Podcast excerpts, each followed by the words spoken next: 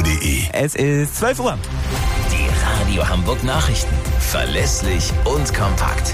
Mit Sönke Röhling. Guten Tag. 750 Einsatzkräfte proben in Hamburg den Ernstfall. Lauterbach will Gesundheitswesen auf militärische Konflikte vorbereiten. Wechselnd bewölkt und überwiegend trocken bei bis zu 14 Grad.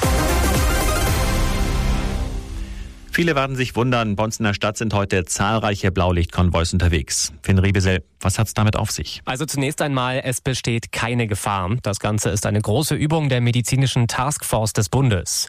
Rund 750 Einsatzkräfte proben mit rund 90 Fahrzeugen den Ernstfall in Hamburg, vor allem im Westen der Stadt. Wo genau, das bleibt geheim, sagte mir das zuständige Bundesamt für Bevölkerungsschutz und Katastrophenhilfe in Bonn.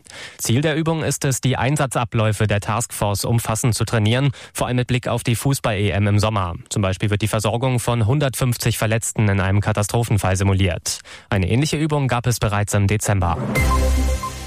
Russland hat offenbar ein internes Gespräch zwischen Bundeswehroffizieren abgehört. Einen entsprechenden Mitschnitt haben russische Propagandakanäle veröffentlicht. Darin diskutieren die Offiziere unter anderem über Möglichkeiten, wie Taurus Marschflugkörper auch ohne konkrete Zieldatenübermittlung durch die Bundeswehr in der Ukraine eingesetzt werden können. Der militärische Abschirmdienst prüft aktuell, ob der Mitschnitt echt ist. Das Gesundheitssystem in Deutschland muss nicht nur auf Pandemien, sondern auch auf militärische Konflikte vorbereitet werden. Das sagt Gesundheitsminister Lauterbach. Er hat in der neuen Osnabrücker Zeitung einen Gesetzentwurf für den Sommer angekündigt. Daniel Bornberg berichtet. Der Ukraine-Krieg und aggressive Drohungen aus Moskau in Richtung NATO, Lauterbachs Überlegungen sind durchaus begründet. Von Panikmache will er dabei nichts wissen. Es wäre albern zu sagen, wir bereiten uns nicht auf einen militärischen Konflikt vor und dann wird er auch nicht kommen, so Lauterbach. Aus seiner Sicht braucht es auch eine Zeitenwende für das Gesundheitswesen, zumal Deutschland im Bündnisfall zur Drehscheibe bei der Versorgung von Verletzten werden könnte.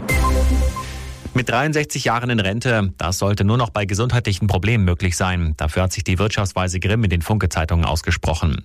Vor allem Gutverdiener machen davon Gebrauch, sagt sie. Das verschärfe den Fachkräftemangel.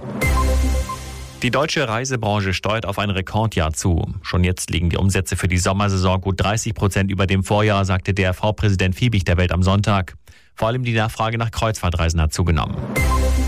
In Harburg hat es am Abend in einer ehemaligen Gummifabrik gebrannt. Die Feuerwehr löschte das einsturzgefährdete Gebäude von außen. Verletzt wurde niemand. Das Gebäude steht seit gut 15 Jahren leer. Mittlerweile gilt es als Lost Place, in dem sich Sprayer gerne austoben. Das waren die Nachrichten aus Hamburg, Deutschland.